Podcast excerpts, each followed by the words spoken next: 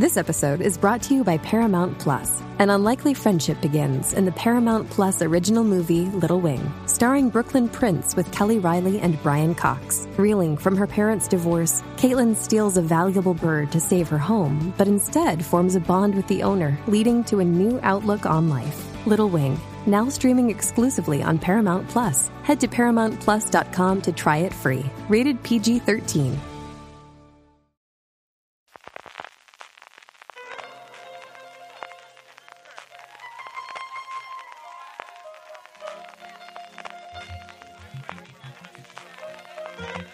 Estás escuchando Fuera de Series con CJ Navas.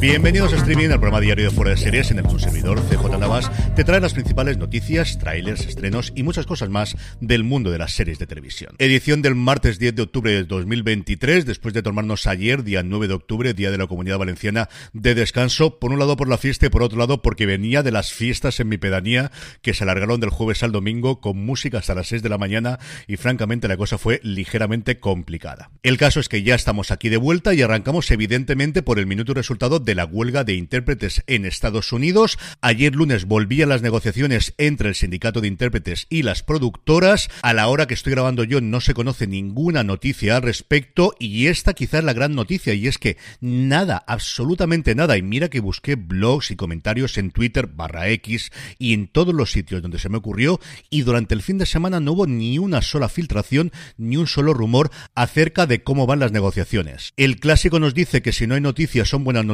no news good news que dicen los americanos, a ver si es verdad y se arregla pronto esta huelga. Y mientras tanto, todo el mundo vuelve al trabajo, al menos en materia de guion, y lo que tenemos también son malas noticias de despidos en Hollywood. Por un lado, Anonymous Content, que es la productora detrás de la cuarta temporada de True Detective, de The Nickel Boys, de Spotlight, de Seeds Creek o de Mr. Robot, de hecho está detrás de todas las producciones que tiene Sam Esmail, va a despedir al 8% de su plantilla. Anonymous es una compañía que además de ser productora es representante, es una agencia de representantes. Entre sus representados tiene a gente tan importante como Samuel L. Jackson, Emma Stone, Paul Dano, Austin Butler, Gugu Mabgata Rowe o Stanley Tucci. Y como os digo, ni siquiera para alguien que al final tiene sus pies en distintos sitios de Hollywood son buenos tiempos y va a tener que despedir al 8% de su plantilla. Todo esto además coincide mientras todavía no tienen claro quién va a ser su nuevo líder, porque tanto su CEO, Don Olmsted, como su jefa de operaciones, Heather McCauley, se marcharon de la compañía en marzo, fijaron las fechas en las que estamos y todavía no tienen nuevo director. Y si mal pintan las cosas en Anonymous, peor están en DreamWorks, que va a eliminar hasta 70 puestos de trabajo, tanto a nivel corporativo, de películas, de televisión y del departamento de tecnología. El 17 de noviembre lanza su nueva película, la tercera en la saga de los Trolls, de nuevo con Justin Timberlake y Anna Kendrick, y es cierto que su estreno de este año hasta ahora, ese sobre la Kraken adolescente, fue un pequeño fracaso. Pasando ya a premios y festivales, estamos en un momento absolutamente de dulce de festivales en España, saltamos de uno a otro. La semana pasada, como recordaréis, se celebró en Madrid la nueva edición de Iberseries Platino e Industria y allí Secuoya tuvo una gran presentación en el que presentaron los más de 20 proyectos que tienen actualmente en distintas fases de producción. El gran momento evidentemente fue la presentación de El Zorro, su gran apuesta, la apuesta más ambiciosa que ha hecho hasta día de hoy la productora y que llegará en 2024 a Prime Video con Miguel Bernardo poniéndose en la piel del Vengador enmascarado, pero además anunciaron que tienen dos proyectos con William Levy después de haber estado en Montecristo, una película y una serie, la adaptación de Terra Alta, la novela superventas de Javier Cercas, que me ha llamado mucho la atención que dijeran que es un proyecto junto a un destacado streamer y que iniciaría el rodaje a mediados del año que viene. Y por último, quizá la más interesante es Los 39, una serie en colaboración con Radio Televisión Española y otros socios tanto en España como Latinoamérica y Alemania y que nos acercará a la vida de los marineros que Cristóbal Colón dejó en la isla La Española. El proyecto actualmente está en fase de preproducción con intención de empezar a rodar en 2024. Y de Madrid saltamos a Sitges porque hasta allí se desplazó Alex de la Iglesia y todo su equipo para presentar la segunda temporada de Por 30 Monedas. David Martos estuvo en la presentación que hizo el director de la segunda temporada, que se estrena en HBO Max el próximo 23 de octubre, y recogía en Quinótico varias declaraciones de Alex de la Iglesia, por ejemplo, diciendo que sigo pensando que HBO es la mejor compañía que existe a nivel creativo, sigo recordando Los Soprano como algo imborrable, sigo recordando Roma, yo sé que esto le habrá hecho mucha ilusión a mi hermano Jorge, como algo alucinante, y lo mejor que he visto es Succession, que tiene un nivel de brillantez extraordinario. Sí, acto seguido decía, amo la valentía y el riesgo que tiene Netflix, por ejemplo, porque recordad que dentro de nada estrenará 1992 en la plataforma del gigante rojo. También decía que por primera vez trabajando con HBO me he encontrado con una persona al otro lado, en el departamento de desarrollo y de control de guiones, que sabe mucho, que sabe muchísimo. Y le decía a Jorge, haciendo referencia a su guionista habitual, Jorge Guerrica Echeverría, Jorge, tienen razón, tío. He hecho cuatro series en mi vida, pero aún sigo aprendiendo cosas nuevas como la dosificación de la información, en qué capítulo debe ir cada cosa. La rueda de prensa, la rueda de prensa acababa con una noticia, o al menos yo no lo había leído previamente, y es que en Estados Unidos la nueva temporada de 30 monedas no solo se va a mostrar en Max, que como sabéis es como ahora se llama la plataforma en Estados Unidos, aquí el cambio de HBO Max a Max a secas se producirá a principios de 2024, sino que también se va a pasar en el lineal, en ese lugar escogido de HBO los lunes por la noche. En el apartado de nuevos proyectos, Terence Winter, junto a su mujer Rachel Winter, a Terence Winter yo creo que todos los conocéis por su labor en Los Soprano y Boardwalk Empire y en muchísimas series posteriores de la HBO. Quizás su mujer es menos conocida, pero tiene una larguísima trayectoria como productora en Hollywood, por ejemplo en Dallas Buyers Club. Pues bien, los dos estarían actualmente desarrollando la adaptación del libro de Casey Sherman llamado Un asesinato en Hollywood sobre el desenlace fatal de la relación entre la actriz Lana Turner y su novio gángster Johnny Stompanato. Es un proyecto, desde luego, muy de la cuerda de Winter, a ver si tiene plataforma. Lo normal sería pensar, evidentemente, en HBO, pero conforme está todo de revuelto, veremos qué es lo que ocurre finalmente, a ver si tenemos pronto noticias. De la que sí tenemos novedades es de la nueva serie que Vince Gilligan está preparando junto a Ria Seahorn para Apple TV Plus. Sobre ella habló por primera vez desde que se encargó el proyecto Vince Gilligan en una extensa entrevista que le hicieron en Variety por el décimo aniversario del final de Breaking Bad y comentó que cuando llegó la huelga estábamos muy cerca de acabar de perfilar la primera temporada. De hecho, regresaremos a la mesa de guionistas, terminaremos el penúltimo episodio y luego nos pondremos a trabajar ya en el último. Comentaba que evidentemente con la huelga han perdido mucho impulso, que ni siquiera él se acordaba de dónde estábamos exactamente, así que había pasado toda la semana leyendo episodios anteriores y notas antiguas para descubrir dónde se habían quedado. También decía que si arreglaban la huelga de intérpretes empezarían a rodar cuanto antes, eso sí, indicando que tendrían que rodar en invierno, cosa que en Albuquerque no es lo más recomendable sobre la sinopsis y la temática de la serie, de la cual de verdad se conoce poquísimo a día de ahí, decía que el mundo cambia muy abruptamente en el primer episodio y luego es bastante diferente. Es el mundo moderno, el mundo en que vivimos, pero cambia muy abruptamente. Y es de esperar que las consecuencias que eso produzca proporcionen drama durante muchos, muchos episodios posteriores. Y eso sí, dejaba meridianamente claro que en esta nueva serie no va a haber delitos ni metanfetaminas. En el apartado de renovaciones y cancelaciones, Sort of, que aquí en España se llama más o menos, concluirá con su tercera temporada. Castlevania Nocturne ha sido renovada por una segunda temporada en Netflix. Si es es cierto que siendo una serie de animación y puesto que la primera temporada solo tuvo ocho episodios, esto suena más a que la encargaron inicialmente y no habían anunciado que tenían más episodios más que una renovación. Pero bueno, en cualquier caso, buenas noticias para los fans del anime. Y por último, el creador de Lower Decks, Mike McMahon, ha empezado una campaña de momento muy suave, pero veremos a ver cómo ocurre la cosa, para que la gente vea su serie animada de Star Trek, porque parece que los números no son todos los buenos que deberían ser en este entorno actual para que haya una renovación. También creo que ayudaría si se pudiese ver de una forma normal y a ritmo americano internacionalmente, que ya llevan como cuatro o cinco capítulos en Estados Unidos de la nueva temporada y aquí todavía no nos ha llegado.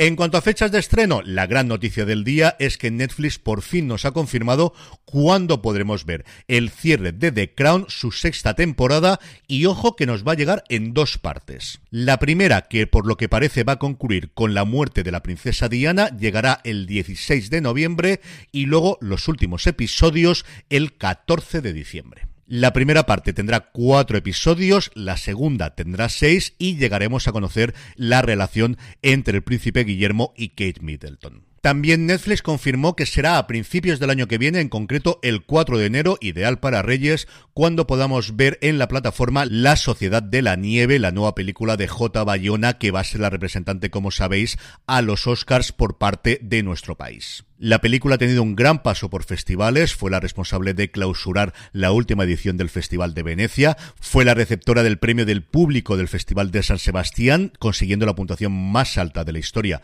del Festival de San Sebastián, y después de su estreno en cines durante el mes de diciembre, llegará a la plataforma del Gigante Rojo el 4 de enero. Y por último, Warner Televisión poco a poco va estrenando nuevas series y va a traernos una nueva serie canadiense llamada Saving Hope, que se desarrolla en el hospital Hope de Toronto y mezcla casos médicos con historias sobrenaturales. El estreno de su primera temporada nos llegará el lunes 13 de noviembre a las 10 de la noche con un triple episodio y posteriormente se emitirán dos episodios todos los lunes también a las 10 de la noche. Además, por supuesto, todos los capítulos estarán disponibles tras su emisión en Warner TV Now. Y en el apartado de industria siempre comentamos cómo Netflix tiene que ganar las guerras del streaming porque no le queda más remedio o le funciona su plataforma o al final no tiene un negocio secundario, terciario o principal como es el caso de Amazon o Apple en el que refugiarse. Muchas veces hemos comentado esa apuesta que parece tener por los videojuegos y que no sé si acaba de arrancar o no y veremos qué recorrido tiene a futuro. Y es curioso cómo durante los últimos días han saltado no una ni dos, sino tres noticias de posibles nuevas vías de rentabilidad que estaría planteándose Netflix. La más lógica es explotar el merchandising, algo que Netflix ha hecho pero muy poquito hasta día de hoy. Tiene una tienda online en la que ha hecho distintas colaboraciones con marcas, normalmente muy poquitos productos, muy limitados, y parece que lo quieren expandir, como no, con Stranger Things y con One Piece. La otra es empezar a meterse en el mundo de los parques y de las experiencias en persona y van a comenzar con una experiencia inmersiva en Los Ángeles, como no, del juego del calamar. Comenzarán las actividades el 6 de diciembre y habrá las pruebas del juego del calamar, como no bebida y comida, que al final es lo más rentable en estos casos, y posibilidad de hacerse fotos en una experiencia que se desarrollará en la ciudad de la televisión en Los Ángeles. Los precios a partir de 39 dólares. Y la cosa más loca de todas es que a partir del 2024 habrá máquinas tragaperras del juego del calamar en Las Vegas. En fin, que hay que sacar dinero de donde sea.